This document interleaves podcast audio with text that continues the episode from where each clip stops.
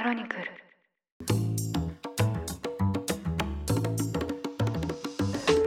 おはようございます。12月14日水曜日ニュースコネクト。あなたと経済をつなぐ5分間。パーソナリティの野上秀文です。この番組では1日1つ5分間で世界のメガトレンドがわかるニュースを解説していきます。朝の支度や散歩通勤家事の時間などにお聞きいただけると嬉しいです。今年も残すところ2週間余りとなりました。師走をいかがお過ごしでしょうか。師走の語源には諸説あるそうですが年末に僧侶を招いてお経を読んでもらう家が多かったために師匠のお坊さんが東西に忙しく走り回る馳せることから死が馳せる師走になったと言います。新聞記者を20年近くやってきた私をはじめメディア関係者にとっての師走は新年企画と呼ぶ特集や特番の仕込みが佳境の時期です。突発的に起きる事件事故への対応を除いて制作側が年末年始ぐらいは休みたいという舞台裏の事情があります。事件記者はこの師走捜査関係者に「あの事件って動きませんよね」と聞いて回ることになります。私も検察の特捜部や県警本部をかつて担当していましたがそんな時に捜査幹部の皆さんはこう言うのです。年末年始ぐらいゆっくり休んでいいよと。ただ年越しで捜査が継続したり大きく動いたりする事件もあります。そんな時には取材する側も取材される側もお互い休み返上で働かざるを得ないというわけです。今日はそんな年末にヨーロッパで起きた汚職事件についてウクライナ情勢をめぐる西側諸国の支援とともにお伝えします。ウクライナの東部や南部で戦闘が続く中ゼレンスキー大統領は12日、G7 主要7カ国の首脳とオンライン形式で会談しました。G7 の首脳らは厳しい寒さが続くウクライナへの越冬支援や、ロシアからのミサイル攻撃に対する防空システムの供与に向けた調整を進め、来年以降も支援を継続することを確認しました。ゼレンスキー大統領は謝意を伝えたほか、ロシアとの和平に向けた取り組みについて3段階で説明しました。その説明によりますと、第1段階として、現在のウクライナには継続した戦力、兵器の支援が必要だということです。第2段階として財政やエネルギー、社会の安定を維持するためにガスの支援を強化するよう首脳らに求めました。ロシアが最近発電所への攻撃を強めていまして、想定以上のガスを使用し、エネルギー不足に直面していることが背景にあります。そして3つ目の段階として、ウクライナが平和的な解決をロシアに提案するとして、今年のクリスマスに軍の撤退を求めることから始めると述べました。ゼレンスキー大統領はクリスマスについて一般市民が侵攻ではなく和平について考える時期だと説明し、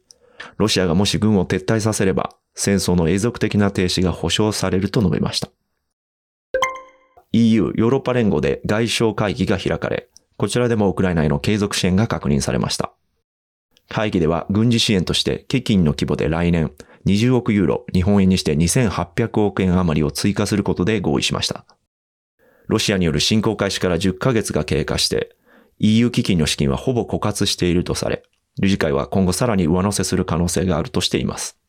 EU 外相らはロシアに加えてロシア軍支援で最も大きな役割を果たすイランに対して追加制裁で合意したい考えです。ただハンガリーが反対する可能性があり、現時点で見通しは不透明とされています。ハンガリーは法の支配をめぐって EU と対立しているほか、オルバン首相はプーチン大統領と良好な関係を築いていることで知られています。ウクライナへの財政支援や武器供与にたびたび反対してきた経緯もあり、今後もハンガリーが対ロシア制裁の壁や抜け穴となるか注視されています。一方 EU の立法機関である欧州議会では、議会関係者らの汚職疑惑が持ち上がり大きく揺れています。ベルギーの検察当局は11日、EU の欧州議会関係者4人を汚職やマネーロンダリング、資金洗浄などの疑いで逮捕し、起訴したと発表しました。逮捕者にはギリシャ出身の副議長エヴァ・カイリ氏が含まれているとされます。